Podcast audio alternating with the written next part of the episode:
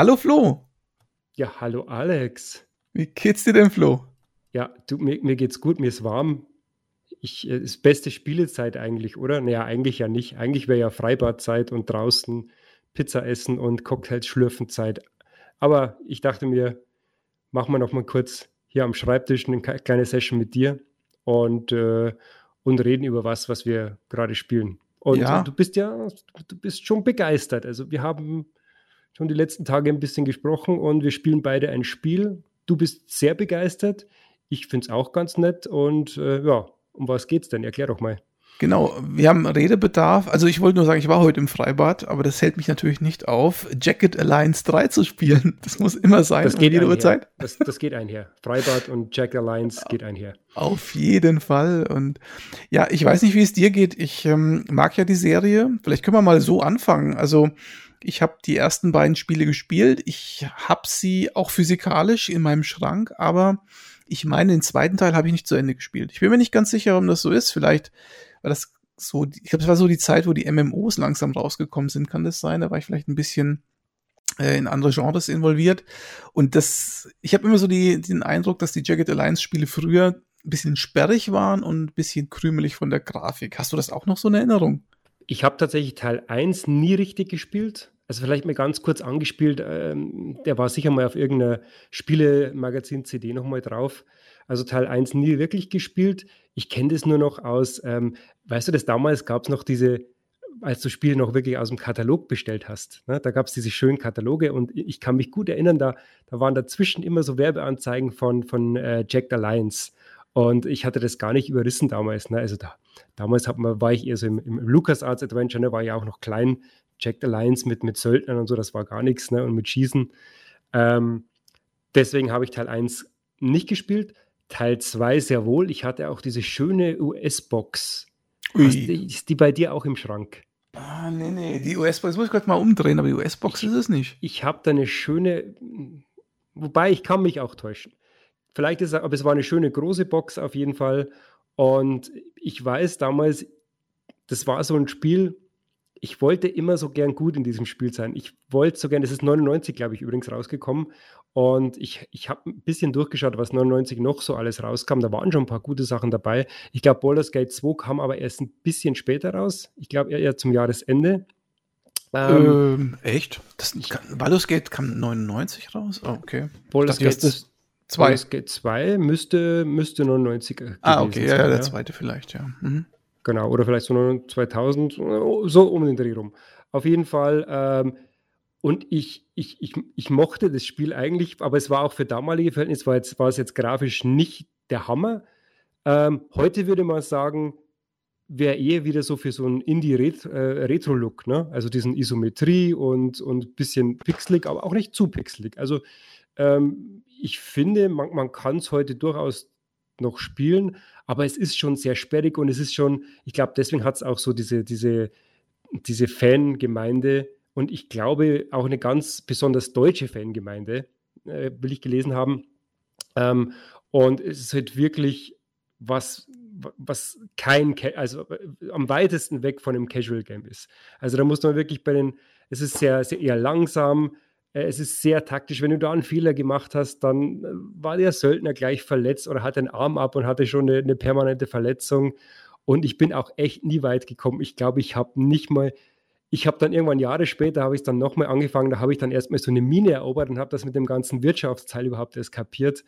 Ähm, also summa summarum, ich wäre gern viel besser in dem Spiel gewesen, als ich dann wirklich war und ich habe es nie durchgespielt.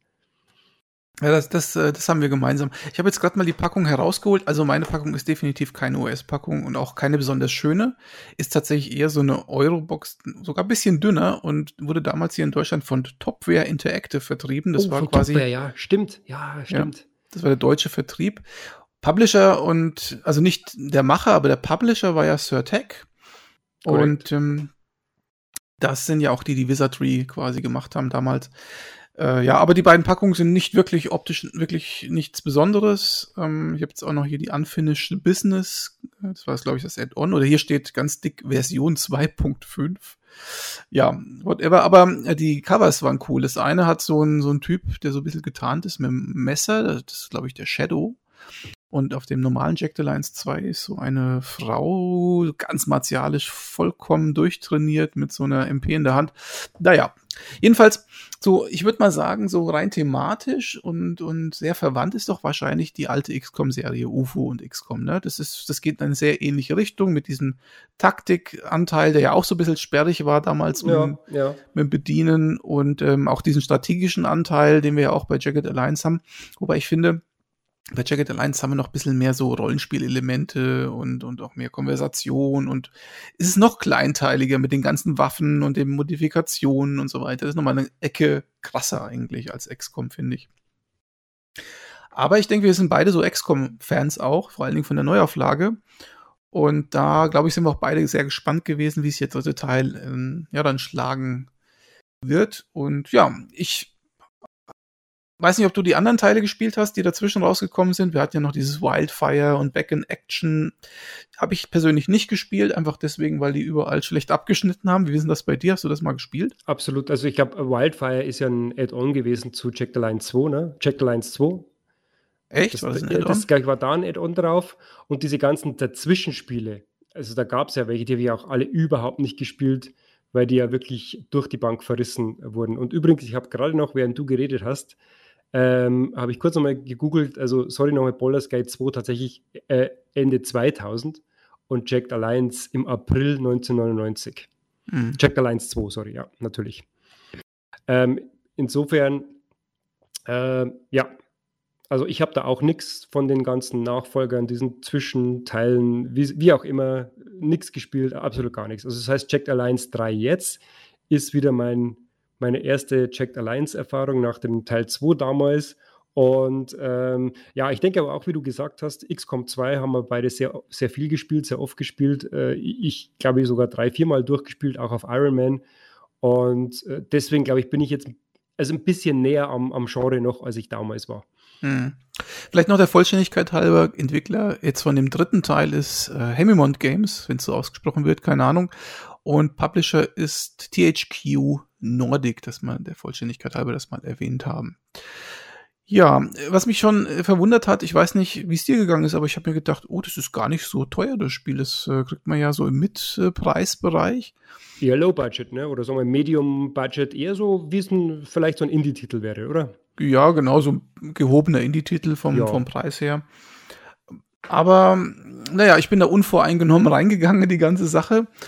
Und meine größte Sorge war halt einfach, dass das Spiel, ja, wie soll ich sagen, sperrig ist und, und dass man dann nicht reinkommt und dann die Lust verliert, weil es irgendwie so kompliziert und so unhandlich alles ist und so, vielleicht die Optik auch nicht taugt und so weiter. Und ich äh, weiß, ich kann mich noch erinnern, du hast ja am Anfang, als du das Spiel gespielt hast, du hattest ja das kurz vor mir schon angefangen, irgendwie dich ähm, darüber beschwert, dass das optisch vor allen Dingen von Animationen, glaube ich, und so weiter nicht so passen würde. Und da hatte ich schon so ein bisschen Angst. Und dann hatte ich das aber gespielt und konnte das gar nicht verstehen. Ich fand es, also es, optisch taugt mir das Spiel komplett. Ähm, ist nicht so cineastisch wie XCOM, aber auch nicht so comichaft wie XCOM. XCOM ja. wirkt ja so ein bisschen comichafter, würde ich sagen. Und ich brauche das Cineastische auch nicht unbedingt. Wobei es auch in Jagged Alliance Szenen gibt, wo du mal so eine Kameraeinstellung hast, wo er dann den Kopf wegschießt oder keine Ahnung, so Killcams gibt's da auch. Ähm, aber ich kann, also ich habe da echt keine große Kritik an der Optik.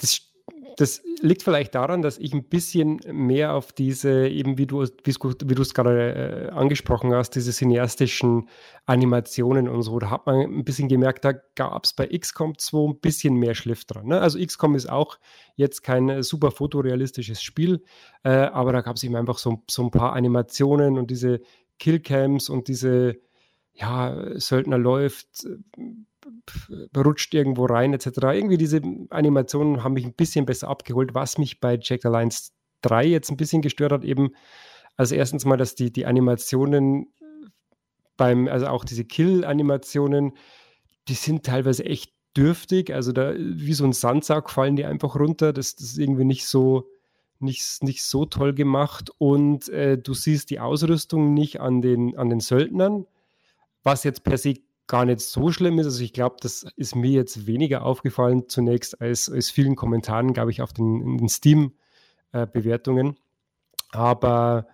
ähm, die, ja, die, also die Animationen, wie, wie, gesagt, ich bin ein bisschen, ich schaue mal ganz gerne auf diese Animationen, sind die schön flüssig und äh, schön detailliert und liebevoll gemacht. Und ja, da ein bisschen hat mir da der Schliff gefehlt am Anfang. Aber ich muss sagen, insgesamt habe ich mich gut damit arrangiert und es gibt ja auch viel coole Sachen zum Beispiel. Also es sieht ansonsten weniger comicartig aus. Echt ein Bonuspunkt, die, die Zerstörungen äh, durch verursachte Schüsse oder fehlgeschlagene Schüsse äh, sind echt cool gemacht, kann man auch nichts sagen. Und ähm, vom Sound her, du hattest, glaube ich, kurz mehr erwähnt, das ist wirklich cool. Also die, die, die Waffeneffekte und, und Querschläger der der Kugeln das echt cool gemacht. Also insofern, das passt schon.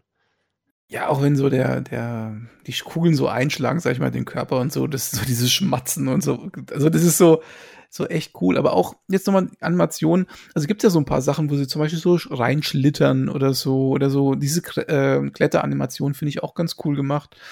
Ähm, du siehst halt auch so an den Leuten das Blut, wenn sie verletzt sind, ne? wobei das mir schon fast ein bisschen zu plastikartig ja. wirkt. Das ist so sehr, das spiegelt sehr tatsächlich. Ja, ja. Aber das sind schon, also ich finde echt unheimlich viele liebevolle Sachen mit drin. Auch so die gesamte Optik, wenn du mal so die Karten anschaust.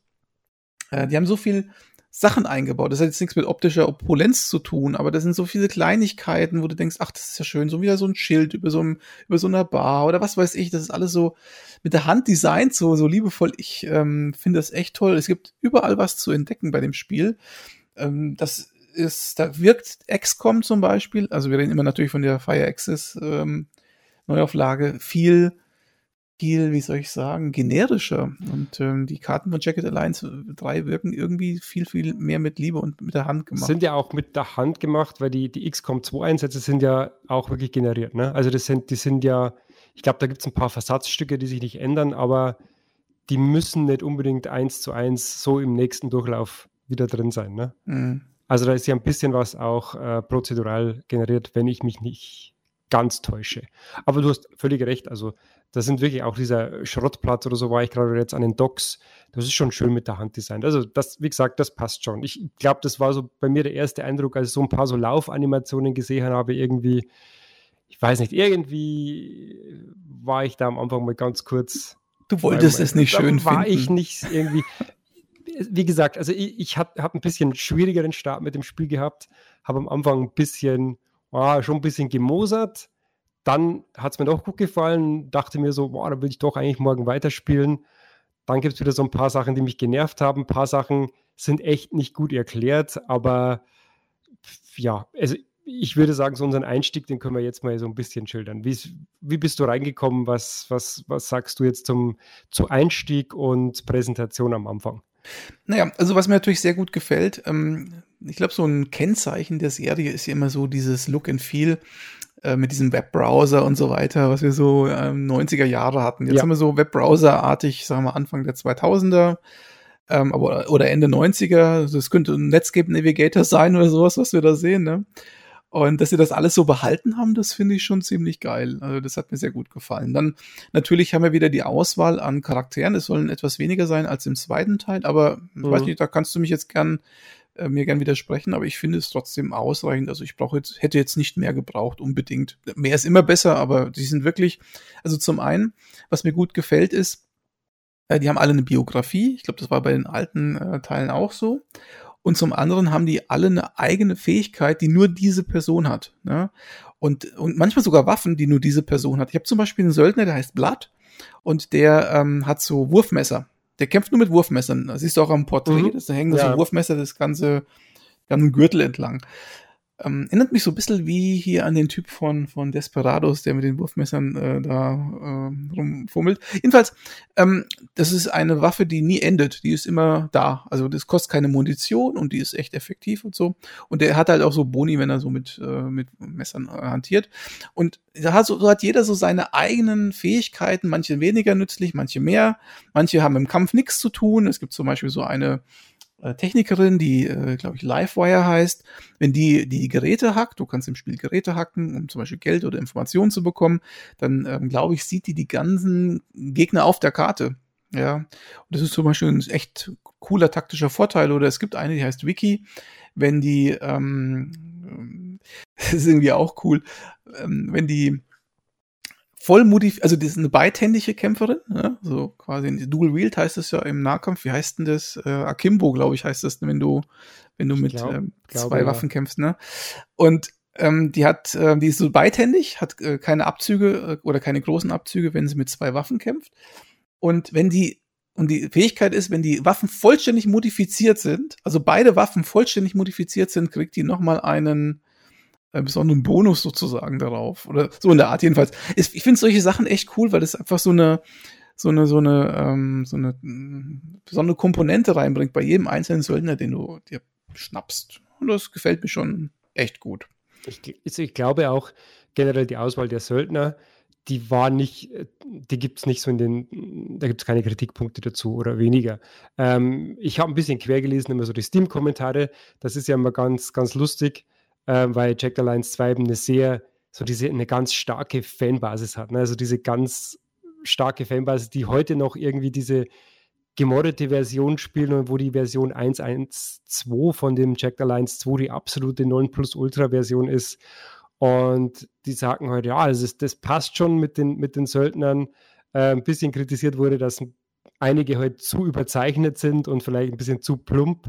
Ähm, das kann man jetzt gut oder schlecht finden. Also zum Beispiel bei der, ähm, bei der Medizinerin, Söldner, Fox, glaube ich, heißt die, die hat dann immer so ein, so ein paar so richtige, ich würde sagen, so richtige Blondie-Sprüche, ne? obwohl sie gar nicht blond ist, aber das, das nur am Rande, mhm. die wirklich ein bisschen stumpf sind. Ähm, wobei am Anfang kommt ja kurz der Hinweis, also dass das alles ein bisschen so auf die, auf die, die tumben Actionfilme der 90er Jahre gezeichnet ist und man soll doch das bitte so äh, das im, im Hinterkopf behalten, wenn man das Spiel spielt, dass er auch Jack Alliance 2 eher so auf diese 90er Jahre Body-Action-Filme gedrillt war und äh, ja, dass der Humor eben darauf abgestimmt ist. Aber ansonsten, glaube ich, war der, die Resonanz relativ gut und ich glaube, das war ja auch, äh, also ich, wir haben jetzt beide diese Spiele nicht gespielt, die dazwischen waren, aber das war ja auch immer das, der große Kritikpunkt bei diesen, bei diesen Spielen, die dazwischen kamen, dass da einfach dieses, das Herz von Jack Alliance, diese coolen, vielfältigen Söldner, die alle irgendwie so diese lustige Macken äh, haben, dass die einfach da nicht dabei waren. Ne? Ja, und vor allen Dingen voll vertont. Ne? Also voll vertont, ja. Das ist zwar jetzt nur eine englische Vertonung, also nur in Anführungszeichen, manche finden es sogar wahrscheinlich besser, aber ähm, wir haben eine Vertonung, äh, wenn die miteinander kommunizieren, die Söldner. Ne? Manche reagieren anders äh, also, ne, auf deinen Trupp. Ne? Der eine freut sich, wenn der eine Charakter mit drin ist, der andere hasst ihn vielleicht. Dann kabbeln die sich so ein bisschen während des, des Spiels öfter mal. Ähm, die mischen sich vor allen Dingen ein, wenn man in NPC-Gespräche geht. Also wenn man, wenn man also es gibt ja echt viele NPCs, mit denen man reden kann. Ja. Und wenn man mit denen redet, kann es sein, dass der eine sich mal einmischt, der andere sich mal einmischt. Sein und das Coole ist ja, die werfen nicht nur ihre Sprüche rein. Am Anfang habe ich immer gedacht, die werfen ihre Sprüche rein und der NPC spult trotzdem einfach seinen Text ab. Aber das stimmt gar nicht irgendwann hat sich nämlich herausgestellt, dass die NPCs dann auch tatsächlich auf die Sprüche von denen reagieren. Und das ist dann schon wieder echt cool. Also, dass es gibt so eine richtige Interaktion und andere Interaktionsmöglichkeiten, je nachdem, welche Söldner man dabei hat. Das ähm, Einzige, was so ein bisschen mit der Zeit auf die Eier geht, die haben, die haben echt coole Standardsprüche. Ähm, aber die wiederholen sich halt die ganze Zeit im mhm, Kampf. Ne? Also, ne, ich habe zum Beispiel die, Kalina dabei, das ist auch eine Technikerin, so eine ukrainische Technikerin. Die habe ich auch dabei, ja. Ja, und die sagt immer, ähm, this is not a magic weapon, you know? Also ja. wenn man versucht zum Beispiel ähm, Gegner zu erreichen, die äh, zu, zu, erschießen, die man niemals äh, schaffen kann. Genau, wo die Waffe einfach zu schwach ist oder die zu weit, zu weit weg, weg genau. Und diesen Spruch bringt die ziemlich oft, ne? Also wenn man halt oft Mist äh, anklickt. Aber äh, das sind halt so Sachen, die wiederholen sich die ganze Zeit. Aber ansonsten ist das schon echt eine coole Sache und plus Bonus. Es sind natürlich wieder ganz viele dabei ähm, aus den alten Teilen. Also ich weiß nicht mehr, ich muss ehrlich sagen, ich habe ein schlechtes Gedächtnis. Ich kann mich nicht mehr an viele erinnern. Aber ich weiß genau zwei Leute, die ich immer gehabt, gehabt habe in den alten Teilen, nämlich Fiedel und Ivan. Die waren bei mir immer mit dabei und die gibt's jetzt auch wieder. Ja. Und äh, das finde ich schon cool zum Wiedersehen mit, mit äh, alten Leuten. Also ja, das macht schon Spaß. Ja, also bin da auch total, total happy mit dem, mit dem, der Söldnerauswahl, die ist lustig. Das, das macht das Ganze so ein bisschen, so ein bisschen einzigartig auch. Und ja, da kann man es jetzt auch ein bisschen verschmerzen, dass jetzt nicht jeder Ausrüstungsgegenstand ähm, äh, sichtbar ist. Ich glaube, du hattest es auch gesagt, dass beim, zweiten Teil dann alle irgendwie gleich aussahen, weil jeder die gleiche Flakweste anhatte, etc. Mhm. Ähm, ja, also das, und so erkennt man die, die, die, äh, die Figuren wenigstens immer noch äh, eindeutig auseinander. Ich meine, vielleicht wird es noch, noch reingepatcht und man kann es dann vielleicht an- oder ausschalten. Aber nee, ist jetzt kein Showstopper. Ja, das ist natürlich jetzt so, man redet sich das vielleicht ein bisschen schön. Ich würde gerne mal wissen, was der echte Grund ist. Ob es jetzt an Geldmangel lag, Zeitmangel lag, Faulheit lag oder ob es wirklich der Grund ist, ähm, zu sagen, okay, dann könnt ihr sie besser auseinanderhalten. Ich würde mal sagen, das ist eine gute Erklärung. Hm, ob das ich, so sein das muss, ja. War sicher, also das war sicher ein bisschen Budgetfrage. Wie gesagt, wir haben es ja am Preis vorhin gesehen, ist ja kein Vollpreisspiel, ist kein 70, 80 Euro Spiel. Das heißt, also da muss man auch mit Abstrichen rechnen. Äh, du siehst es ja auch wir haben ja vorhin schon die Gespräche mit den NPCs ange, äh, angedeutet. Ähm, da ist jetzt auch, ne, da gibt es jetzt auch keine irgendwie Ingame tolle Cutscene, wo die nochmal irgendwie miteinander reden, sondern es sind einfach so Standbilder, ne, so kleine Comic-Standbilder und der Text wird halt eingeblendet und die Vertonung natürlich. Also die Vertonung ist da, aber ansonsten sind das Standbilder. So. Also. Ja, das ist auch nicht wirklich spannend gemacht. Also da gibt es manche ähm, Dialoge, die sind ganz lustig und, und so weiter, die unterhalten einen auch, aber ich finde, manche, die ziehen sich dann auch so ein bisschen hin. Und da ich ja noch ein Let's Play dazu mache, kann ich ihn nicht einfach wegklicken, ja. Man, normalerweise liest man die ja so für sich äh, durch und dann wartet man ja auch nicht, bis die Sprachausgabe durch ist, sondern klickt dann weiter, weiter, weiter.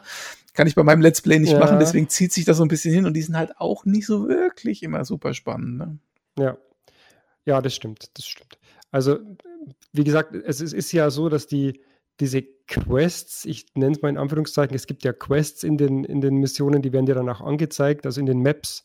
Ähm, zum Beispiel, also ich, ich glaube, du hattest das nicht gemacht, wir hatten kurz drüber gesprochen, da gibt es eine, äh, in, den, in den Docks, da gibt es irgendwo Docks, da gibt es so eine alte Gang äh, aus, aus äh, Omas, also die hatten früher eine Gang und man kann die wieder zusammentrommeln, da muss man jede von den fünf, glaube ich, muss man äh, mit so einem Skill-Check rekrutieren und die helfen dir dann bei der Verteidigung von den Docks und die können so richtig draufhauen. Das ist schon, das ist schon ganz lustig, aber es ist jetzt auch nicht sonderlich kom äh, komplex, denn äh, du rennst halt die Map rum, äh, klapperst die Person ab, wo Icons drüber, drüber, äh, drüber fliegen und äh, machst halt deinen Skill-Check mit einem deiner Söldner und wenn der klappt, dann passt das und das war es dann auch. Ne?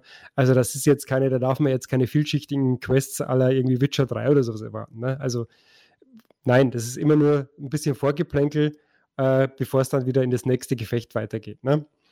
Ähm, ja, also insofern gehört auch ein bisschen so zum Strategie-Management-Part, ne? den wir ja auch noch haben. Wie gefällt dir der eigentlich? Du bist ja immer so ein bisschen so Management, das magst du gerne. ja. ja ist, was sagst du da? Also Minen erobern, irgendwie die, die, die Trupps aufteilen. Du hast schon mehr Trupps als ich. Wie geht es dir da mit dem Geld, mit dem Cashflow? Wie bist du das angegangen? Also, ja, das stimmt. Ich bin eher der Stratege als der Taktiker. Ähm, Jack, Jagged Alliance ist ja eigentlich eher ein Taktikspiel, muss man sagen. Die Strategie-Variante ist immer so ein bisschen angeflanscht gewesen.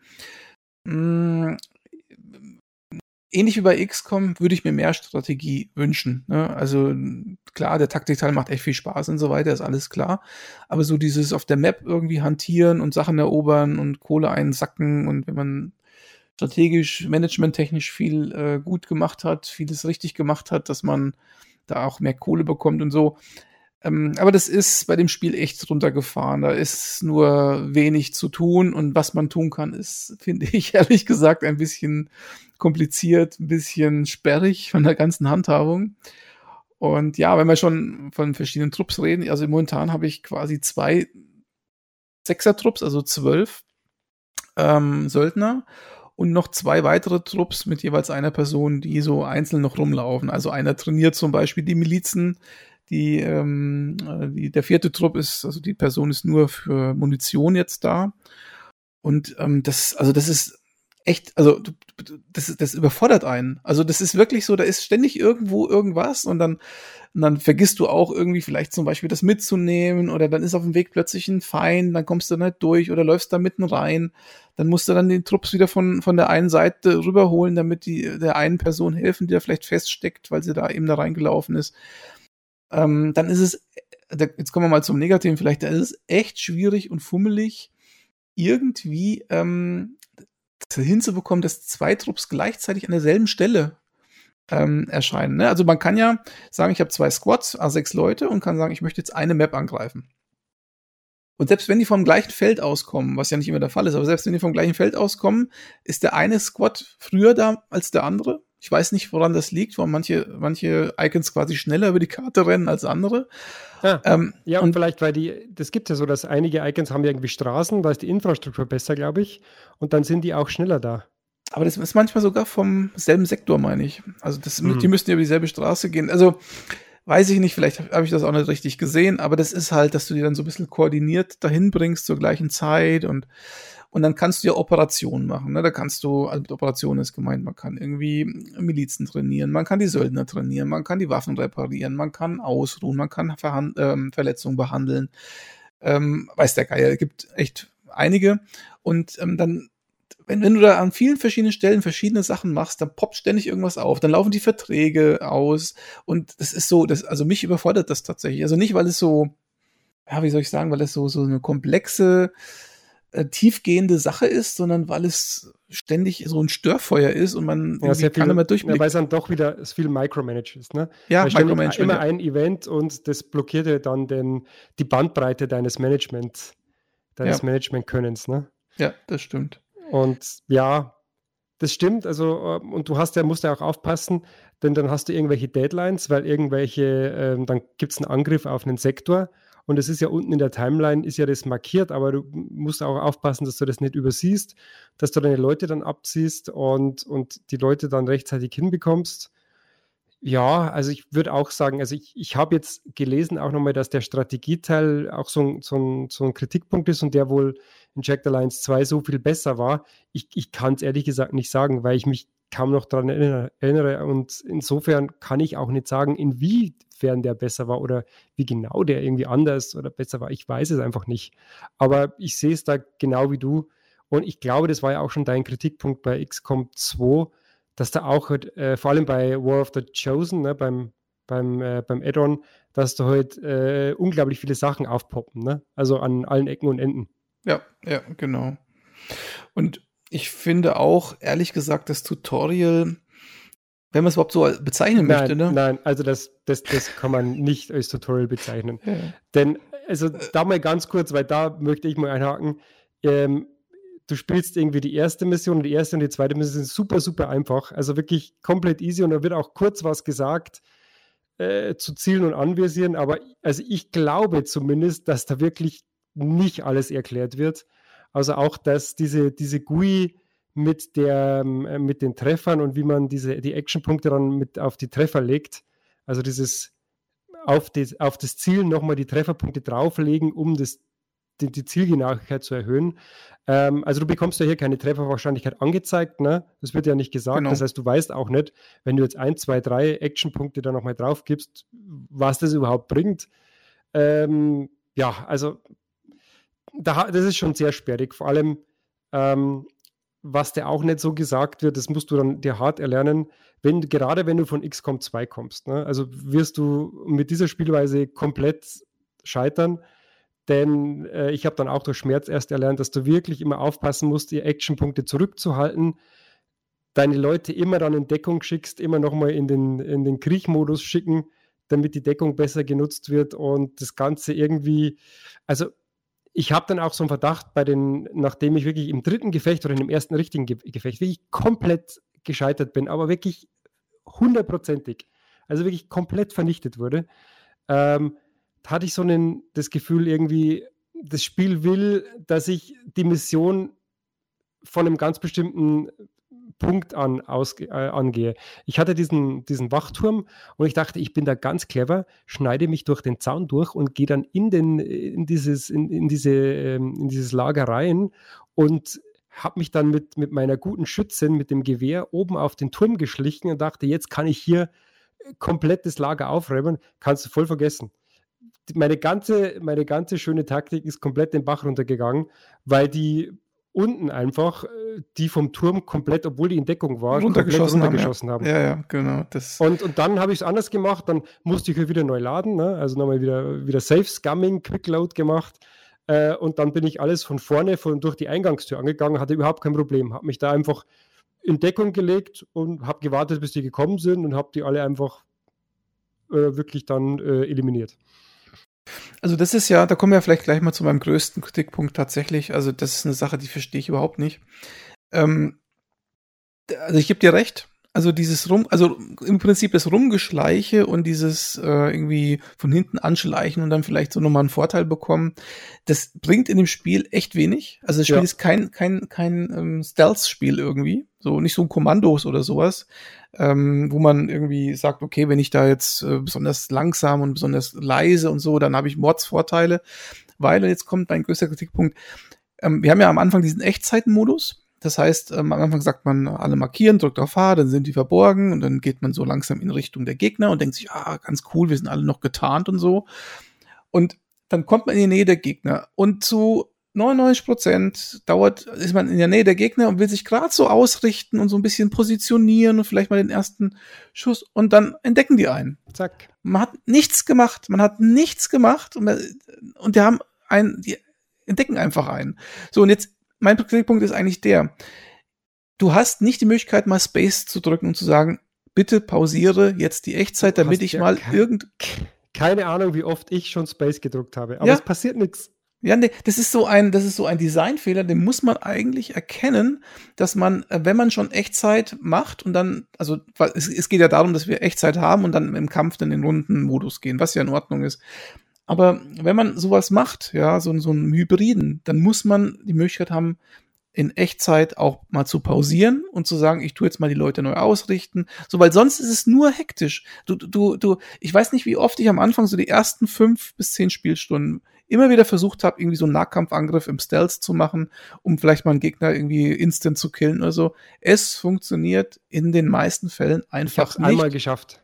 Ja, das ist, genau. Und, und wenn man aber mal pausieren könnte und mal sich eine Lage sozusagen bilden könnte von der Situation, ja, dann könnte man das vielleicht auch viel besser machen. Aber nein, es geht nicht. Ich hatte eine Mission, das war jetzt keine Stealth-Mission, aber das war auch wieder so ein, also ich will ja jetzt hier nicht spoilern, aber es gibt eine Map, wo man äh, gegen vier Wellen von Gegnern kämpft. Und die Gegner kommen dann, wenn man die erste Welle gekillt hat, 30 Sekunden später die nächste Welle, aber in Echtzeit. In 30 Sekunden habe ich meine Leute weder verarztet, ja. noch neu, neu aufmunitioniert, noch neu verteilt, noch äh, bin ich irgendwie in die Knie oder in die, in die Dings gegangen. Gar nichts habe ich da gemacht. Ne? Also, das funktioniert einfach nicht. Wenn du allerdings die Space-Taste gedrückt hättest für Pausen, dann hättest du das nochmal alles schön machen können und dann nochmal verteilen können. Da hättest du auch eine taktischere, einen taktischeren Kampf gehabt. Und das war einfach nur ein Scheiß, ja. Also, ich verstehe das nicht. Das ist ja auch eine Sache, wo ich sage, das ist einer der größten Kritikpunkte für mich, vielleicht sogar der größte, aber einer, den man patchen könnte, tatsächlich. Ja, ich glaube auch, dass es das Spiel auch gar nicht irgendwie dann irgendwie leichter oder äh, also ich würde sagen, es wird das Spiel einfach weniger frustig machen. Ne? Ja. Weil ich glaube, man würde da nichts von, von der Schwierigkeit wegnehmen oder das würde auch jetzt nicht irgendwie den Hardcore-Status verlieren, glaube ich. Das ist einfach so ein Quality of Life-Ding dass das irgendwie das eigentlich gesetzt sein sollte. Also ich bin da absolut, bin, bin da völlig bei dir und ich habe keine Ahnung, wie oft ich schon auf die Space-Taste gedrückt habe. Ne? Ähm, lustigerweise äh, hat uns das ja, glaube ich, sogar Baldur's Gate irgendwie äh, damals ja. gelehrt. Ne? genau. Baldur's Gate hat das ja, ähm, ich glaube, sogar ein bisschen eingeführt damals. Ne? Also ich glaube, Baldur's Gate 1 war ja eigentlich, also die Kämpfe war ja eigentlich Insgeheim waren sie ja in, in, Runden, wurden sie ja durchgeführt. Es war zwar Echtzeit, aber es wurde immer so in, in glaube ich, so ein paar, ich glaube, sieben Sekunden waren immer so eine Runde oder eine, eine Aktion. Ja, genau. ähm, und man konnte halt jederzeit Pause drücken und konnte dann, wie du gesagt hast, die Leute neu ausrichten, die Befehle erteilen, dann ging es halt wieder weiter. Ne? Und das war halt eine super Mechanik und die, die so viele Spiele danach kopiert haben. Und ja, also bitte mach das einfach. Also wenn, wenn das irgendwie noch geht, ich glaube, das wird das Spiel nicht sprengen irgendwie oder die, die ganze Mechanik irgendwie das drumherum nicht kaputt machen. Äh, ja, was mir auch ein bisschen genervt hat, aber das war dann, ich war in so einer Map, wo ganz viele Minen verteilt waren und ich habe am Anfang gleich, haben meine, meine Leute ähm, gleich die, die erste Mine irgendwie gesehen und dann irgendwie lustigerweise nie wieder eine. Und dann bin ich von einer Mine, also es war wie so ein, keine Ahnung, wie so ein dick und doof Stummfilm irgendwie, bin von einer Mine in die nächste gerannt und äh, dann gab es wieder Quickload. Ja, also schwierig. Ich hatte tatsächlich am Anfang auf mit Iron Man gestartet. Ich mag immer gern, ich mag so Iron Man-Spiele eigentlich schon. Ähm, aber das kann ich mir jetzt noch gar nicht vorstellen. Ich glaube, man muss das Ding mindestens einmal echt von vorne bis hinten durchgespielt haben, damit man die Sachen schon weiß, äh, dass man das in Iron Man durchspielen mag. Wie gesagt, ich, ich mag das inzwischen gar nicht mehr so, dass ich immer mir den Spielstand wieder herlade und das dann alles nochmal neu aufstelle. Das ist ja ein bisschen wie Cheaten. Ähm, also ich, ich habe schon gern die, die harten Entscheidungen, aber ich, ich sehe das bei dem Spiel aktuell irgendwie gar nicht. Also, was jetzt Minen angeht und so, kann ich nur empfehlen, nimm mal einen, der ganz hohe Sprengstoffwerte hat. Der, also der Barry zum Beispiel kostet fast nix und der hat, glaube ich, 90 oder so Sprengstoff. Ja, ja. Der findet jede Mine. Also, okay. der läufst einmal durch die Karte, der findet jede Mine. Ich, ich, dachte mir schon, dass ich da einfach das falsche Personal habe. Wie gesagt, das ist jetzt auch nicht so dramatisch. Ja. Und äh, noch eine Sache zur Treff, äh, Trefferwahrscheinlichkeit. Da war ich am Anfang auch, du sagst es richtig, so, äh, so, so XCOM verwöhnt. Und äh, ich denke mir so, ich kapiere es nicht. Wie, wie ist das jetzt mit dem Treffen? Da habe ich unten siehst du halt diese Leiste, ob du zu weit ja. weg bist oder was. Und ich habe immer gedacht, hä, aber ja, aber wie treffe ich denn jetzt? Also wie, wie gut? Und das hat ja der Entwickler dann auch gesagt, also dass er meinte, die Trefferwahrscheinlichkeit hat er extra weggelassen, damit man aus der Situation heraus kapiert, äh, welcher Treffer sitzen könnte und welcher nicht. Und das hat mir was mit Immersion zu tun. Ähm, jetzt ist es so, ich habe ähm, gesehen, es gibt offiziell, also eine offizielle Mod im Steam Workshop vom Entwickler, mhm. mit der man die Trefferwahrscheinlichkeit ähm, reinkriegen kann wieder. Oder was heißt wieder erstmalig. Äh, der Entwickler selber sagt, er empfiehlt es nicht, weil es die Immersion zerstört. Und ich habe echt mit mir gerungen, ob ich sie reinmache oder nicht. Und ähm, habe es dann aber gelassen, weil ich mir gedacht habe, das äh, ist nicht. Ich spiele eigentlich immer Spiele so, wie der Entwickler das sich gedacht hat. Ne? Nicht zu schwer, nicht zu leicht, halt so ne, die, die Standards mhm. immer. Und wenn der Entwickler sagt, das ist der Standard, also kein Standard, das ist etwas, was das Spielgefühl kaputt macht, dann lasse ich es meistens. Und in dem Fall habe ich es auch gelassen. Mittlerweile muss ich sagen, brauche ich die Trefferwahrscheinlichkeit auch nicht mehr wirklich. Also es ist schon ziemlich klar, äh, wie gut man was trifft und so weiter und so fort. Die Leiste unten, die sagt ja auch so ein bisschen von der Entfernung her. Ähm, insofern also ich, ist das okay für mich. Ich, ich glaube, wir, äh, als, als, als Service für alle da draußen, also wenn diese Leiste da unten blinkt, das ist schlecht, ne? wenn sie ganz rechts ist und blinkt. Ja. ja, ja, wenn sie blinkt und irgendwie ist es schlecht, weil dann ist die Waffe auf die Reichweite irgendwie nicht ausgelegt, beziehungsweise das passt nicht. Was mir aber ab und zu noch passiert ist, ähm, dass ich eigentlich eine Trefferwahrscheinlichkeit hätte, aber der, äh, mein Söldner liegt irgendwo so vor dem Hindernis, dass, dass die Kugel dann komplett von dem Hindernis schon abgeblockt wird. Und da bin ich nicht sicher, ob das so ersichtlich ist aus, aus, aus, diesen, aus diesen Indikatoren der GUI. Also das passiert mir ab und zu noch, oder mache ich da was falsch? Ich weiß nicht, manchmal ähm, habe ich auch solche Situationen, da stehe ich dann auf und dann ändert sich das. Ne? Das ist auch cool, ne? Also wenn du ganz ja, unten liegst oder hocke ja oder hochgehst. Ja, aber dann geht ja das, das Icon von den, äh, von den Gegnern von Grau nach Rot.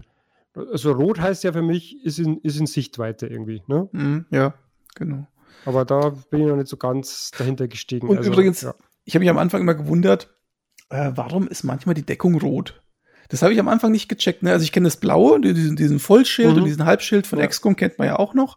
Und dann gibt's halt auch manchmal so einen halben oder so einen ganzen roten Vollschild. Oder manchmal so durch, durch ich glaube, so durchtrennt irgendwie mit so einem. Ja, so einen kaputten, ne? Ja. Und da habe ich mir so gedacht, was zum Geier ist das? Das ist doch auch eine, eine Deckung. Bis ich mal kapiert habe, okay, das sind die zerstörbaren Deckungen. oh, wichtiger ja. Sicherheitstipp. Das, das macht unglaublich Sinn, aber bin ich jetzt bisher auch nicht dahinter gekommen. Ja, wichtiger Tipp für uns alle. ja. ja, aber ja, also das ist schon, es ist schon echt man kann sich reinfuchsen, sage ich mal. Aber es gibt so ein paar Sachen, das ist, wie du schon vorhin sagtest, sehr viel Mikromanagement. Zum Beispiel ähm, gibt es Waffen, du kannst ja Waffen modifizieren ohne Ende, ne? Also hinten der Kolben und vorne der, keine Ahnung, wie diese ganzen mhm. Fachbegriffe heißen, Magazin und, und, und Aufsatz und hin und her. Und manche äh, Sachen, ähm, zum Beispiel manche Modifika Modifikationen sagen, wenn du drei Zielstufen eingestellt hast, also dreimal sozusagen die rechte Maustaste gedrückt hast, dann hast du einen besonderen Bonus. Und manche sagen, wenn du eine Zielstufe einstellst, halbiert sich die Genauigkeit. Gibt's auch. Und das Mikromanagement dahinter ist, dass du im Grunde genommen zum einen genau schauen musst, was dein Söldner für Perks hat, weil diese Perks können auch äh, die Genauigkeit beeinflussen, je nachdem, was du für Zielen machst und oder nicht. Und dann hast du aber noch diese ganzen Waffen und Modifikationen, die auch noch sich auswirken. Das heißt, du müsstest immer im Hinterkopf, musst du eigentlich genau wissen, normalerweise müsstest du auf dem Zettel aufschreiben, also dieser Söldner ist besonders gut, wenn du dreimal Zielen machst und im Schleichmodus bist und sonst irgendwas. Sonst tust du nicht das Optimale aus dem rausholen tatsächlich. Ne? Ja, Okay, das, Weil das Spiel sagt es dir nicht. Du musst es halt immer nachschauen. Das, da bin ich auch gar nicht drauf gekommen. Das heißt aber, das wird, ist wirklich gar nicht reflektiert in der, in der, im User Interface. Also genau. auch nicht durch den Balken null. oder sowas. Ja, genau, null. Okay, ja. das ist spannend. Da kann man jetzt drüber streiten, ob das immersiv ist oder ob das einfach nur ein bisschen nervig ist. Ja, ich finde es, also ich finde es nervig, weil ich hm, kann mir es nicht merken. Ich bin einfach, ich habe die, ich habe nicht die geistigen Kapazitäten mir von keine Ahnung zwölf Söldnern oder grad, oder auch von sechs Söldnern zu merken, wann immer. Deswegen die allermeisten Söldner bei mir haben mindestens einen Bonus, wenn ich mindestens eine Zielstufe einstelle. Ne? Und deswegen mache ich es mindestens einmal, weil äh, es sich meistens lohnt. Ob ich dann dreimal machen muss oder einmal bei demjenigen, das ist dann, ja, weiß ich dann auch nicht. Ne? Ähm, tatsächlich, und da kommen wir vielleicht mal zum Balancing. Also ich finde, das Spiel hat ein schlechtes Balancing. Ich ähm, habe am Anfang einen totalen Mist gebaut, in dem Sinne, dass ich äh, gleich sofort in den Norden gegangen bin, weil ich wusste, dass da oben ein Typ ist, der stirbt, und zwar ab einem bestimmten Datum. Und ich wollte nicht, dass der stirbt. Und ich bin dann nach oben durchgehechtet, weil ich mir am Anfang recht viel Zeit gelassen habe. Und dann hatte ich nur noch so fünf Tage Zeit. Und habe mir gedacht, scheiße, jetzt musst du, den, musst du da hoch. Und, und ab dem Zeitpunkt ist in dem Spiel alles verkehrt gelaufen. Da hatte ich Kämpfe, die hätte ich normalerweise gar nicht haben sollen zu dem Zeitpunkt. Viel zu schwer, meiner Meinung nach. Ähm, dann, dann hat sich daraus was ergeben in der Story, ich will es nicht spoilern, aber das, wo ich mir gedacht habe, ey, das hätte ich noch gar nicht triggern sollen, finde ich. Und der Kampf, der da, sich daraus ergibt, den kann ich gar nicht schaffen oder konnte ich zu dem Zeitpunkt nicht schaffen. Das war einfach viel, viel zu schwierig. Das heißt, es gibt jetzt ein Gebiet, das kann ich jetzt nicht mehr betreten, wobei man das wahrscheinlich, wenn man es normal gespielt hätte, schon längst betreten hätte. Ähm, und lauter so Geschichten, auch das mit dem Geld. Also ich habe dann plötzlich eine Mine eingenommen. Also jetzt mal für dich, Flo, gell? Das, das, das triggert dich jetzt vielleicht ein bisschen. Aber ich habe eine Mine eingenommen, die mir im Monat 10.900 Ich dachte äh, schon, wie kannst du dir diese gefühlt 15 Leute leisten? Ne? Also das ist ja, das ist ja Wahnsinn. Ja, das ist wirklich Wahnsinn. Ne? Und ab dem Zeitpunkt, wo du jetzt natürlich dann die Kohle hast, dann nimmst du natürlich die Söldner dann irgendwann mal. Am Anfang habe ich mir nicht getraut, dann habe ich mir gedacht, ey, das kannst du nicht leisten und so. Jetzt habe ich schon den ersten legendären Söldner und weiß der Geier lauter Elite und hin und her. Ähm, ja, und ab dem Zeitpunkt, wo du jetzt dann so zwei fette Trupps hast, also ich muss, ich muss dazu sagen, mein erster Trupp, den, der besteht aus lauter so Billigheimern, die ich hochgepäppelt habe. Das ist wirklich so mein, mein Trupp, den ich wirklich so hochgezüchtet habe. Die sind jetzt alle Level 4 und, und richtig gut eigentlich und die habe ich auch viel trainiert und so. Und der zweite Trupp, das ist jetzt quasi so ein, wie nennt man das, wenn man einfach so genug Geld hat und das einfach raushaut und sich irgendwas zusammensteht? Wie so eine Fußballmannschaft, wo man irgendwie Ronaldo, äh, Neymar, äh, Messi und sonst wen kauft. Ja. Das ist eher Leipzig, oder? oder so in der Art, ja, genau. man einfach mit Geld zuscheißt und, und dann hat man so zwei fette Trupps, einen, ne, so einen, den man so ein bisschen Liebe, mit Liebe hochgezüchtet hat, ein anderer, der ist halt einem wurscht, aber zwei fette Trupps und wenn man dann, dann, und dann muss man nur noch durch die Map gehen. Und zack, zack, zack, zack, zack, zack, gegen zwölf Söldner dieser Kategorie hat bis jetzt kein Gegner eine Chance gehabt. Und ich habe jetzt auch schon gegen 14 gekämpft oder gegen 16 gekämpft oder, oder mit mehreren Wellen gekämpft oder weiß der, ich, in so einer Situation ist es auch so, da guckst du auch gar nicht mehr so auf die Taktik, weil es ist eigentlich wurscht, ob einer verletzt wird. Einfach durchbügeln. Ja, wird einfach, du gehst einfach vor, stürmst einfach vor, schießt, schießt, schießt, schießt, schießt. Ich habe den Shadow geholt, ja, den habe ich ein bisschen modifiziert, so mit Fernkampf und hab ja die besten Sachen rein in seine, in seine Druckernoff oder was der hat und der schießt und der hat vorhin, war das der, war das der, ähm, Shadow oder war das mein, mein, mein selbstgestrickter, der Sossi? Jedenfalls hat gerade einen Kopfschuss gemacht mit 106 Crit-Schaden. das war echt krass, er war Aber sofort das, tot. Das, das, äh, das geht einher mit den Meinungen, die ich auch so gelesen habe und auch in den Reviews teilweise, dass das Spiel am Anfang ein bisschen zu schwer ist und dann wird es ziemlich einfach. Also dann ist es anscheinend wirklich so, wie du jetzt gerade gesagt hast, du gehst einfach durch, du hast diese zwölf Söldner, du hast die guten Leute und dann ist es einfach völlig egal. Ne? Dann gehst du einfach durch und es wird einfach, es wird so einfach. Und ja. übrigens, das habe ich aber auch gelesen äh, auf ein paar Steam-Diskussionen, ähm, dass das denen genau passiert ist, wie du es gesagt hast, dass die einfach diese Story-Milestones zu früh getriggert haben. Also das ist wohl auch, ja, Das ist wohl auch was, was, was durchaus äh, anderen auch passiert. Vor allen Dingen, ich habe nicht nur, nicht nur irgendwas getriggert, was vom Kampf her scheiße ist, sondern ich habe auch was getriggert, was die Story verrät. Also ich weiß sozusagen, wer der Böse ist, denke ich, ja. Und ich glaube nicht, dass du das schon in, in den ersten, keine Ahnung, acht Spielstunden wissen solltest oder so. Also, ja. ja aber naja, andererseits könnte doch wieder als, als Bonuspunkt für, den, für das Spiel ausgelegt werden, ne? weil du kannst es quasi, boah, kannst es auch anders spielen, ne? Du kannst quasi, kannst quasi mehr, mehr Optionen, wie du da durchgehst. Und du ja. bist halt die, du bist halt die, war die Kopf durch die, durch die Wand und hat auch irgendwie geklappt. Hast zwar ein bisschen Stress dann gehabt, aber hat ja doch irgendwie dann geklappt. Ich meine, man muss natürlich dazu sagen, es war eine, eine echte Durststrecke, ne, bis ich jetzt da diese Mine hatte und so weiter. Diese Mine zu erobern war auch nicht einfach mit meinem kleinen Trupp. Musstest du oft äh, neu laden? Äh, tatsächlich, ähm, ich spiele mit ähm, F5, F9 nicht so oft, ganz wenig nur wenn ich weiß, dass die Gegend vermint ist. Weil äh, ich habe keinen Bock, irgendwie die Mission zu starten, weil jetzt irgendwie mein Trupp in die Mine getrampelt ja. ist. Ja, das geht mir auch so.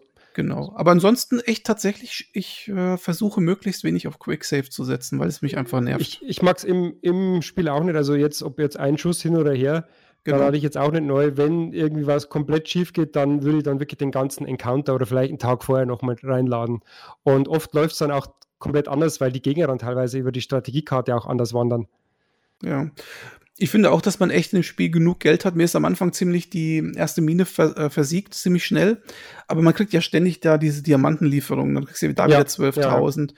Dann findest du, ich habe mal eine Karte gehabt, wo ich so einen Indiana Jones Verschnitt gefunden, äh, getroffen habe. So ein Typ, der hat so, so einen Schlapphut und eine Peitsche und keine Ahnung, war Archäologe weiß nicht, ob du da auch schon auf der Karte warst. Und da habe ich zum Beispiel, wenn du die Karte so ein bisschen absuchst, wenn du mit dem so laberst, sagt er, ja, auf der, hier in der Gegend sind irgendwelche Artefakte vergraben und so. Und dann suchst du halt ein bisschen absuchen, dann findest du dann so, so, einen, so einen Götzenkopf und sowas. So ähnlich wie bei, bei Indie 1.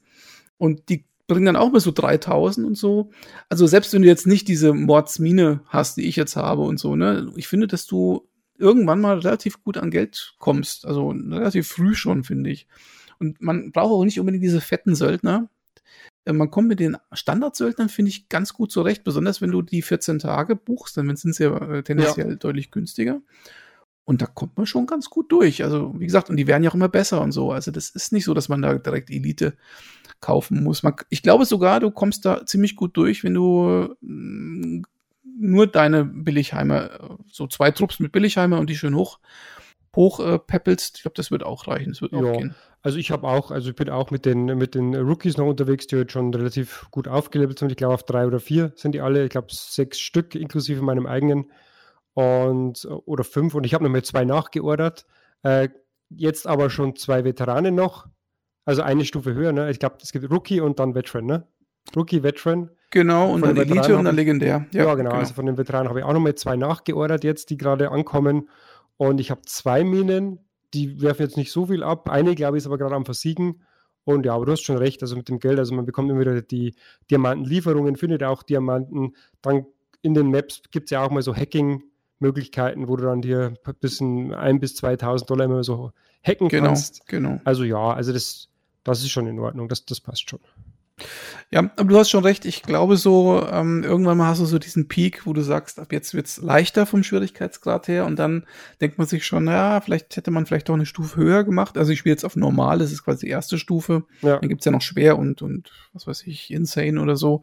Ja, es gibt nur, man kann noch sagen, oder man sollte noch sagen, es gibt, glaube ich, schon die Schwierigkeitsstufen. Es gibt aber dann noch so einen Forgiving-Modus auch noch ich, ich weiß nicht, ob der die Strategie, den Strategieteil ein bisschen noch mal einfacher macht, ne, dass man quasi noch weniger Geld irgendwie braucht. Also es gibt noch so, so einen Checkbox-Forgiving-Modus. Den habe ich jetzt nicht angemacht, aber ich spiele auch auf normal. Ja, die Entwickler haben davon abgeraten. Also im Deutschen heißt das der Einfachmodus. Ähm, also es ist interessant, man kann quasi Schwierigkeitsgrade auswählen und zu jedem Schwierigkeitsgrad den Einfachmodus sozusagen hinzuschalten. Ähm, und dann, glaube ich, sind die Verletzungen kürzer und solche Sachen. Mhm. Aber die Entwickler haben selber gleich am Anfang schrei schreiben die an so einer Checkpoint. Äh, so auch die Verletzungen, also wir, wir, wir, mir kamen die in den Checklines 2 und so weiter immer, immer härter vor. Also ja, da gab es doch dann wirklich auch so Armverletzungen und, und jetzt ist es wirklich, es sind einfach Verletzungen und die haben die Auswirkung, dass die maximalen Hitpoints, glaube ich, weniger einfach sind. Ne? Aber ansonsten, haben die sonst irgendwelche Auswirkungen? Ja, die, äh, also nicht die maximalen Hitpoints, sondern die Action Points sind halt weniger, wenn du, wenn du, ähm, also Hitpoints auch, ja, aber du hast halt auch weniger Action Points, wenn die verletzt sind. wenn die an bestimmten Stellen getroffen sind, Hand oder sowas, können die im Kampf nicht mehr richtig zielen. Genauigkeit geht runter, die können nicht mehr so weit laufen. Das ist ja auch der, der, der, der Punkt bei diesen, du kannst ja einen Kopf treffen, der macht ja dann Crit-Schaden, äh, du kannst eine Hand treffen, dann dann ist der Gegner ja auch, was die Waffe angeht, nicht mehr so, so genau. Ach, okay, aber wird das, das, wo wird das dargestellt? Dann habe ich das gar nicht so gesehen. Also man sieht ja, äh, neben dem Bildchen sieht man ja das, das Kreuz, irgendwie 1, 2, 3, 4, das ist Anzahl der Verletzungen. Und wo die die haben, sieht man das nur auf dem, auf dem Charakterblatt. Ja, ich glaube, das, das siehst du, ja, ich glaube, das spielt ähm, nach dem Kampf keine große Rolle mehr, aber im Kampf siehst du das. Dann siehst du so eine rote Hand zum Beispiel oder so einen roten Fuß. Ah, ähm, ah, ja, nach ja, dem. Kampf, nach ja, dem Kampf weiß ich es gar nicht mehr. Aber ich bin mir ziemlich sicher, dass wenn du verletzt in eine Actionsequenz gehst, dass die ähm, Punkte schon von vornherein ein bisschen reduziert sind. Ah, Deswegen. Okay. Und was ja, aber du hast schon recht, das ist nicht so gnadenlos, meine ich, wie die Vorgänger, weil im Prinzip, ich am Anfang habe ich immer äh, Heilung, Heilung, Heilung, Heilung gemacht, ne? Also in diesem, diese Operation. Verletzung behandelt. Genau. Und das brauchst du gar nicht, weil du, du hast irgendwie auch dann irgendwann keine Medizin mehr. Das ist mir dann irgendwann ausgegangen. Ah, bei mir ist bei mir genauso, ja. Ich habe keine Medizin mehr. Genau, aber das ist auch gar nicht nötig, weil im Grunde genommen kannst du auch einfach warten. Und Oder wenn du wartest, R&R, also ein bisschen auf, auf Reha schicken, einfach mal ein bisschen äh, in, in die Bar schicken. Ja, kannst du, das ist, geht schneller, aber du kannst sie auch gar nicht in eine Bar schicken. Es gibt ja diese Bar-Option nicht überall. Ja. Und dann kannst du auch einfach warten. So. Genau, man, man kann warten, dauert so ein bisschen länger, aber dann geht's auch weg. Genau. Und wenn du genug Geld hast, dann hast du, wenn, während du wartest, du ging's mir ja. Ich hatte dann, ich hatte dann eben diese, diese eine Mine und noch eine Mine und dann waren alle verletzt nach diesem Bunkerkampf, den ich da gemacht habe. Und dann habe ich halt gewartet, weil ich keine Kräuter mehr hatte und gewartet und gewartet und irgendwann gucke ich so auf meinen auf meinen Counter oben rechts und oh, du hast ja schon 120.000 Dollar. okay, ja. Ja, und äh, gut, und da habe ich mir so gedacht, ach ja, jetzt kannst du ja dann auch mal Söldner kaufen. Also das ist halt, weil das Spiel spielt nicht so richtig, also man, da laufen schon so Trupps rum und so und erobern ein bisschen was, aber das spielt nicht so wirklich gegen dich, das Spiel. Also das ist so, zumindest auf dem Schwierigkeitsgrad, auf dem ich spiele, ist das eigentlich so, ja, rudimentär. Also das ist völlig wurscht, ob der eine da in den Sektor einfällt oder nicht. Dann hast du ja noch die ganzen Milizen. Ähm, du hast ja ähm, bis zu acht Milizen, die in einem Sektor sein können. Nicht in jedem Sektor, aber in vielen Sektoren. Und die können ja nochmal aufgelevelt werden auf Veteranen und auf Elite. Und wenn, wenn du acht Elite oder acht Veteranen hast, die brutzeln eigentlich jeden Trupp, der kommt, eigentlich weg. Also ich glaube, acht Veteranen, ich habe noch nie erlebt, dass, dass ein acht Veteranentrupp das nicht geschafft hätte, den Gegner wegzubrutzeln. Mhm. Na, die mhm. verlieren dann vielleicht mal einen oder so, aber das ist. Und dann hast du ja das Problem, und das ist ja das nächste mit dem Interface, dann hast du ja die ganzen Waffen und der ganze Kram, dann liegt das da in dem Sektor da rum. Dann hast du, das haben wir am Anfang auch nicht gecheckt, du hast ja so ein Sektoreninventar. Ne? Ja. Und das, ich wusste am Anfang gar nicht, was das ist. Ich habe das gar nicht beachtet. Ne? Und dann ähm, gibt's ja dann unten rechts dann die Filteroptionen. Wenn ich weiß, musst du mal gucken, wenn, wenn du es noch nicht gesehen hast, das ist ganz nützlich. Kannst die Filter gesehen, durchschalten. Ja. Ne? Ja. Und dann siehst du ja, in welchem Sektor liegen jetzt eigentlich welche Sachen. Und dann habe ich mal da drauf gedrückt und habe mir so gedacht, oh, Kacke, da liegt ja das, da liegt ja das, da liegt ja das. Ähm, acht Stück da drin, fünf Stück da drin und dann, ja, das ist alles so, das, das überfordert dich, weil überall liegt irgendwas. Du weißt gar nicht, wohin mit dem ganzen Krempel, ja. Und dann fängst du halt an, irgendwann mal die ganzen Waffen zu demontieren, weil du äh, die fünfte Kalaschnikow hast und die und keine Ahnung die, und die zehnte MP und ach das das und die und weißt du was mich total nervt sind ja die Messer. Ich glaube, ich habe insgesamt schon 20 Messer. Messer. Aber die kannst du nicht die kannst du nicht auseinandernehmen. oh, das wusste ich gar nicht die sind nicht äh, auseinander. Ja, das sind halt so lauter so Kleinigkeiten. Also das Spiel erklärt da auch nicht so viel. Aber jetzt mal was ganz anderes. Ähm, ich hätte mal eine Frage an dich. Dieses Spiel hat ja ähm, so eine Wechselwirkung zwischen Komik und Brutalität. Also auf der einen Seite gibt's ja ganz, ganz viele lustige Sachen, so popkulturelle Anspielungen zum Beispiel. Ich habe eine Situation gehabt, da war so ein Typ, der hat sich verhalten wie Gollum. Der hat so einen, so einen Diamanten gehabt, so einen besonderen, und der wollte ihn nicht rausdrücken und immer gesagt, mein Schatz und so, ne? Oder es gibt auch so ganz andere Sachen. Der Typ, dieser Indiana Jones Typ. Oder ich habe letztens eine, eine äh, Tante getroffen, die heißt Sonja Rouge. Und die hat dann zu mir gesagt, ja, sie ähm, nimmt nur dann einen Mann, wenn er sie, wenn er sie im Kampf besiegt. Und das ist der Spruch aus Red Sonja ähm, mit Brigitte Nielsen und Arnold Schwarzenegger, wo sie sagt, ja, nur wenn mich ein Mann im Kampf besiegt. Und Sonja Rouge heißt ja rote Sonja. So, es gibt ja lauter so Anspielungen. Oder dieser eine Voodoo-Priester da, ich weiß nicht, ob du den schon mal getroffen hast in dieser einen Kirche ähm, der völlig Banane ist, aber äh, ein Priester ist halt, ne? Ja. Und, und das ist so das Lustige. Hast ja jede Menge lustige Dinge, aber dann gibt's jede Menge brutale Sachen. Da werden Leute an äh, aufgeknüpft. Da ähm, wird Senfgas auf ganze Lager äh, geschossen, wo lauter Leichen liegen. Generell liegen ja ganz oft überall Leichen, dann Blut verschmiert am Boden und so. Also diese, diese Diskrepanz zwischen Brutalität und Komik, die kriege ich nicht so ganz zusammen. Wie geht's dir damit? Das ist mir eigentlich noch gar nicht so aufgefallen. Also ich, bisher ist der Vibe bei mir auch so, wie es in den Actionfilmen eher so der 80er ist. Weil das ist ja auch so, dass die eigentlich immer so beides drin haben. Ne? Das heißt, da, äh, erinnern wir uns mal an sowas wie Lethal Weapon etc. Die sind ja auch so alle ab 16, teilweise ab 18. Das heißt, die haben teilweise sehr brutale Sequenzen drin, sind aber dann doch wieder, haben dann doch diese, diese, diese Komik einfach. Ne? Also diese, diese lustigen Sätze dazwischen. Und ähm, oder einfach diese, diese Comedy-Szenen dann auch wieder. Und so finde ich es da auch, aber ja, das, vielleicht bin ich noch, noch nicht so weit, dass ich so viele Anspielungen gesehen habe. Ich fand das jetzt mit dieser Oma-Gang einfach, das fand ich wirklich ziemlich lustig. Ähm, aber also insofern ist es genauso, wie sie es am Anfang vom Spiel sagen, dass dieses Jack Alliance 3 eben auf diese Actionfilme der 80er oder 90er anspielt und man es deswegen nicht so ernst nehmen sollte. Und da ist es auch irgendwo einzuordnen. Also es ist nicht so komplett Comic und äh, einfach nur Klamauk, sondern da ist eben auch, da gibt es brutale Sequenzen und auch äh, ernste Themen, äh, ist aber eben untermalt durch diese ganze, durch, durch diese ganze Ans durch diese Anspielungen.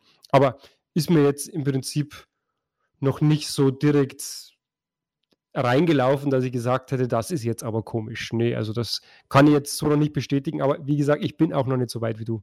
Es gibt halt ein paar Situationen, das schnürt dir schon so ein bisschen die Kehle zu, sag ich mal, wenn man es jetzt nur so auf spielerischer Ebene betrachtet. Ich habe mal eine Frage. Bei dem ersten Lager, also bei diesem ersten äh, Posten, den man erobert, da gibt's ja diesen Pierre. Ähm, das ist ja der Boss quasi von dem Lager. Genau. Ähm, und das ist ja der Sohn von dem einen aus dem ersten Richtig. Dorf. Hast du den Pierre freigelassen oder hast du ihn umgebracht? Ich habe den tatsächlich nicht freigelassen. Also der muss auch nicht. weißt du, weil er zu mir gesagt hat, er läuft zum Boss und wird ihm alles erzählen. Da habe ich mir gesagt, das kann ich nicht zulassen. Ja, genau. Äh, das, das kann ich nicht zulassen, Dave. ja, und ich hätte jetzt gern gewusst, was passiert, wenn man ihn freilässt. Ob der vielleicht dann doch ein guter wird oder sowas in der Art, weißt du? Und ähm, das mhm. war schon eine krasse Szene, ne? Du bringst ja den Sohn um, ja. wo du vorher versprochen hast. Also ich hatte dem Alten versprochen, dass ich ihn nicht umbringe. Tja. Licht. Ja, ich auch. Das müssen wir dann mal entweder nochmal spielen oder, oder nachlesen in den einschlägigen Kanälen.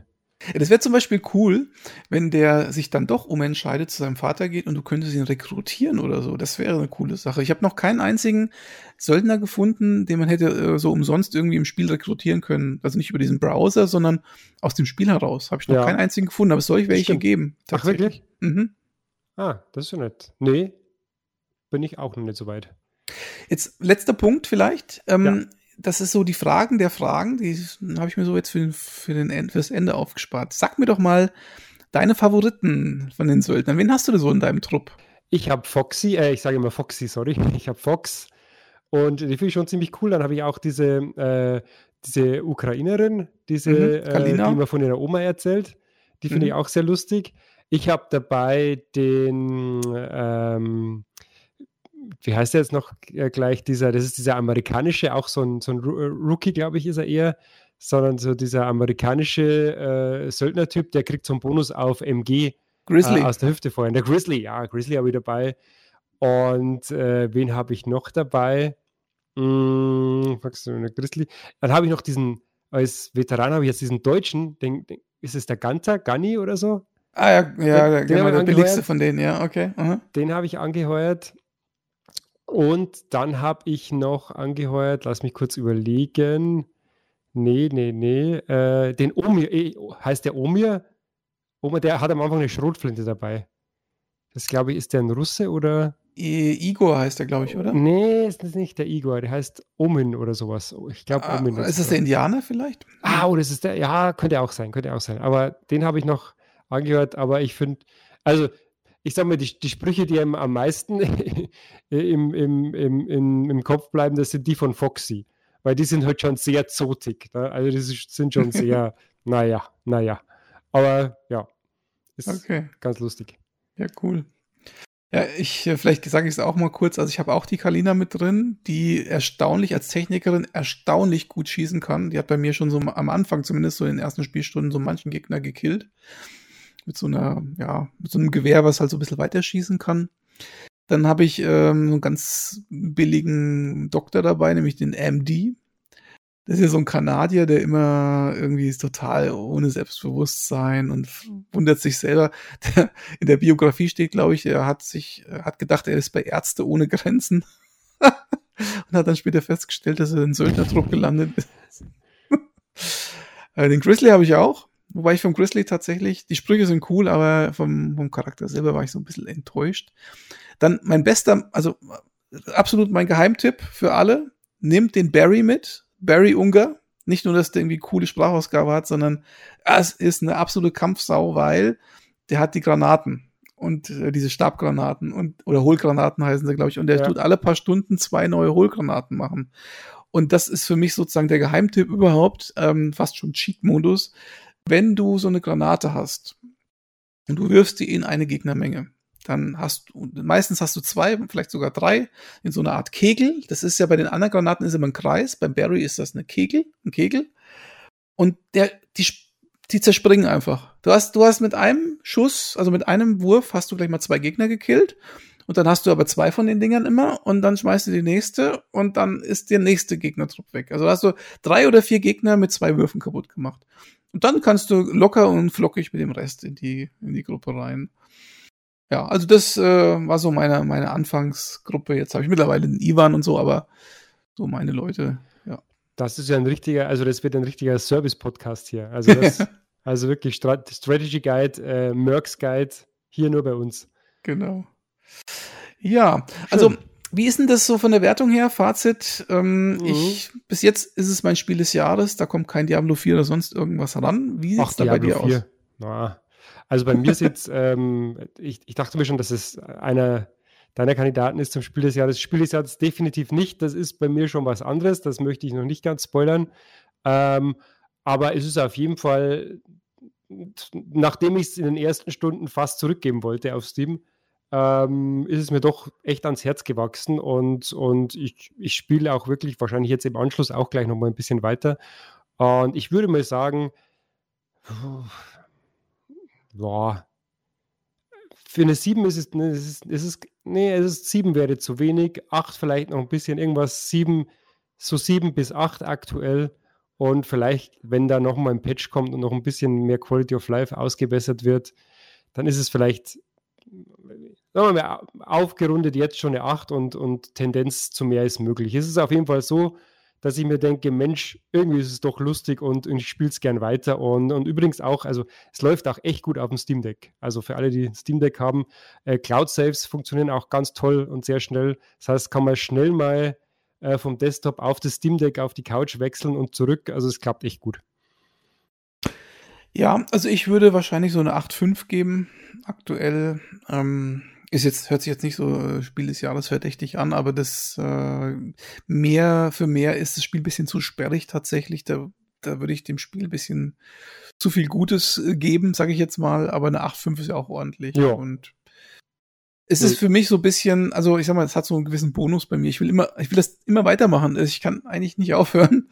Und ähm, ich habe so ein bisschen das, die Angst, dass das mit der Zeit mh, mm, zu trivial wird, zu langweilig wird und, und nichts mehr Neues kommt und man dann ja, ja aber das vielleicht sogar liegen doch, lässt. Aber dann bist du doch bereit für A, höhere Schwierigkeitsstufe und B, Ironman-Modus.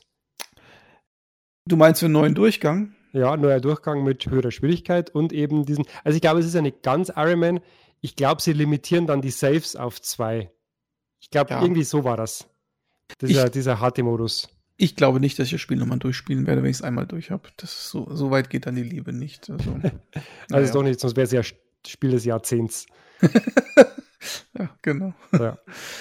Na gut, gut. also ich glaube, wir haben beide ein recht positives Fazit toll, und äh, wir spielen toll. weiter. Viel, viel äh, Strategie-Input gegeben, viel Tipps gegeben. Schönes Ding. Dann, Flo, vielen Dank für deine Zeit. Schön, dass wir uns mal wieder unterhalten haben und bis zum nächsten Podcast, würde ich sagen. Ich danke euch, danke dir und bis zum nächsten Podcast auf jeden Fall. Danke, ciao, servus. Macht's gut alle, ciao.